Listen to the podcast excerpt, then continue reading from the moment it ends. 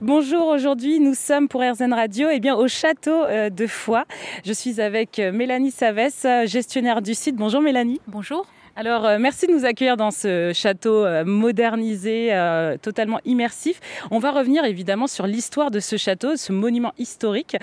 tout d'abord, pourriez-vous nous donner un aperçu déjà, une synthèse de l'histoire de ce château? C'est un château qui apparaît aux alentours de l'an 1000, c'est-à-dire au niveau diplomatique, au niveau politique, on a des connaissances aux alentours de l'an 1000. 1002, c'est le comte Roger le Vieux de Carcassonne qui va donner à, à son fils un territoire ici. on sait qu'à partir de ce moment-là, on va avoir une première construction. On a une petite base de pierre euh, euh, sous la tour de l'Arger, qui est une des deux belles tours carrées que nous avons ici. Voilà, ça c'est le démarrage. Donc on est au XIe siècle. Et ensuite, petit à petit, bah, ce château, ces comtes de foi vont s'organiser, vont se structurer, vont structurer leur territoire. Ils vont avoir le besoin euh, d'expansion. Ils vont aussi avoir bah, besoin de montrer sur le château une véritable domination. Donc construction d'une seconde tour. On n'a pas une date précise, mais on est sur ce XIIe siècle. Et pour relier les deux tours, les deux belles tours carrées, on a une, une salle qui va être construite, qui est complètement aveugle, qui est une, une protection, protection comme une, euh, une grande salle de, garde-manger. Euh, et au-dessus, ben, c'était la salle des fastes, la salle d'apparat, la salle où le comte recevait les hommages de ses seigneurs.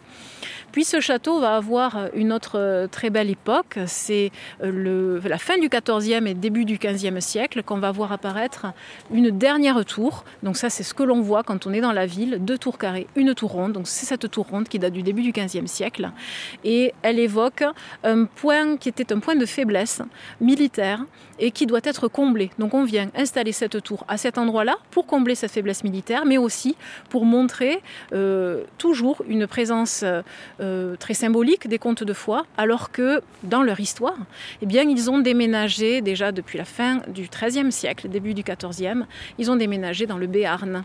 Les alliances faisant, ils se sont euh, rapprochés d'Orthès et ont laissé ici une garnison. Alors euh, c'est vrai que c'est une histoire très riche. Alors on va revenir euh, déjà, ben, on ne peut pas citer le château de Foix en Ariège sans parler des Cathares. Est-ce que vous pouvez nous expliquer qui ont été les Cathares? Les Cathares, c'est une religion, une, foi chrétienne. Et cette foi chrétienne, euh, elle va se développer ici parce que certains seigneurs parce que certains hauts dignitaires vont les protéger. On est au XIIIe siècle, même à la fin du XIIe, début du XIIIe siècle, quand on va avoir une espèce de ras-le-bol, hein, si je peux utiliser ce terme-là, un ras-le-bol de c'est quoi la religion, c'est quoi les catholiques, qu'est-ce qu'ils font, ils nous prennent notre argent. Et donc il y a un, soulèvement comme ça de chrétiens qui veulent revenir aux préceptes du Christ, à l'enseignement premier du Christ, s'éloigner ben, de tout ce qu'ils ont comme image de, de moines bedonnants qui ont trop de richesses, qui ont trop de pouvoir. Et ils vont sur les routes, ces hommes et ces, ces hommes-là, et il y a aussi euh, des femmes, hein. euh, ils sont généralement par deux, ils vont euh, évangéliser. Et ici, ils vont trouver une terre assez accueillante, parce qu'au final, ils ne demandent rien, ces gens-là. Et ne demandent rien, ne demandant rien, ils donnent l'absolution, ils donnent euh, au final euh, euh, ce qu'attend aussi hein, quelqu'un qui, veut gagner sa place au paradis sans aucune contribution financière, alors que l'Église catholique à cette époque-là demande une dîme, c'est-à-dire un dixième des récoltes. Donc voilà, ça se joue là-dessus dans les premiers temps, on va dire. Et les seigneurs de foi, mais aussi dans d'autres temps les seigneurs de Toulouse et d'autres petits seigneurs ici, qui ont quand même beaucoup de pouvoir, vont protéger ces gens sur les terres de foi, sur les, euh, terres du comté. Donc le comte de foi ne dira jamais et ne mentionnera jamais qu'il est cathare. D'ailleurs, il l'est certainement pas. Il se fait excommunier à plusieurs reprises de l'Église catholique, mais il y revient toujours. Il n'a pas euh, vocation de dire qu'il est cathare. Par contre, les membres de sa famille, oui, euh, sa sœur, sa fille, sa femme vont embrasser la religion cathare, et donc il se doit de protéger ces gens et de protéger sa famille. Et voilà comment euh, va aussi commencer la croisade en 1209 sur les terres de foi le rôle des Qatars a joué un rôle principal que dans la région de l'Ariège ou c'est euh, ouvert aussi à d'autres départements euh, ailleurs euh, qu'en Ariège? Je dirais les choses à l'inverse, c'est-à-dire dans ce moment-là, c'est-à-dire à la fin du XIe siècle, on va avoir des mouvements d'identité qui vont essayer d'émerger, parce qu'il faut quand même se remettre euh, l'histoire en tête, c'est qu'au début du XIe siècle, l'Église catholique est forte, mais elle doit encore se structurer, elle doit encore montrer un maillage sécurisé de prélats, d'évêchés, et il ne faut pas imaginer le XIIe siècle comme euh, la religion catholique euh, de l'époque de la Renaissance ou de l'époque du protestantisme. Ça n'a rien à voir. On va avoir les premiers temps où on, on organise le dogme, on, va obliger les prêtres à rester célibataires, par exemple. Là, on est au XIe siècle. On va obliger à la confession, au moins une fois par an. Là, on est aussi au XIe siècle. Tout ça va se faire petit à petit. Et dans ce mouvement, je vais dire, de, construction, il y a au sein de ce mouvement de construction des gens qui veulent être identifiés comme euh, ceux qui vont conserver peut-être la première parole et ceux qui veulent la, protéger au plus près. Est-ce que ils font bien Est-ce que il n'y a pas de jugement Et on n'a pas à avoir de jugement, je pense aujourd'hui.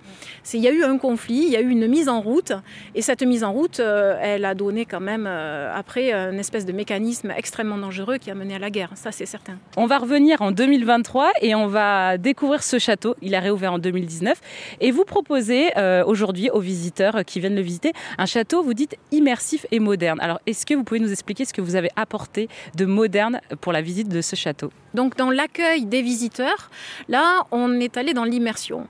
On a fait reconstituer des meubles d'époque. Alors ils paraissent un petit peu modernes au premier regard, mais effectivement, c'est comme si on était dans une chambre comtale avec des meubles, des meubles neufs. Donc le chêne n'a pas ce tanin noir qui ressort. Vous voyez, euh, euh, les meubles sont peints. Et on peut toucher on peut sentir, on peut euh, sentir l'odeur de, graisse des, armes, on peut sentir euh, l'odeur de céréales. Voilà, tout ça, on a voulu euh, immerger les sens afin de donner l'impression d'être dans le Moyen Âge. Et en plus de ça, eh bien on a nos collègues qui sont là, médiateurs, qui vont donner une, information très précise en costume. Ils vont avoir le costume 15e siècle. On a choisi le 15e siècle. On est dans une immersion 15e siècle. Et dans ce 15e siècle, ben, au moins on peut tout embrasser, tout voir. C'est-à-dire on peut parler de la tour ronde, on peut parler de la construction du château, on peut parler euh, euh, de tout ce qui est visible encore aujourd'hui. Il y a d'autres ateliers plus précisément qui sont vraiment euh, novateurs dans une visite d'un château? Oui, c'est complètement novateur parce que vous verrez peu de sites en France euh, avec ces machines de guerre et ces machines de construction. On a ici une machine de, guerre à échelle 1, c'est un, grand trébuchet de 15 mètres de haut que l'on actionne plusieurs fois par jour. Et une machine de construction qu'on appelle la roue à écureuil qui porte le petit nom de Madeleine. Et Madeleine, elle a été construite ici sur la terrasse où elle est actuellement avec des outils d'époque. Donc échelle 1, outils d'époque, on a mis en, situation un travail euh, extrêmement précis et de connaisseurs, d'artisans euh, très féru d'histoire bien entendu, très très grand connaisseur. Donc ça ce sont les machines que l'on peut voir en activité, mais également les ateliers de forge, les ateliers de taille de pierre, les ateliers de, tir euh, aux armes médiévales euh, et des visites guidées qui vont permettre d'en savoir plus. Immersion totale au 15e siècle au château de Foix. Merci beaucoup Mélanie Savès de nous avoir présenté eh bien, ce, petit bout d'histoire et toutes les informations les mettra bien sûr sur rzn.fr.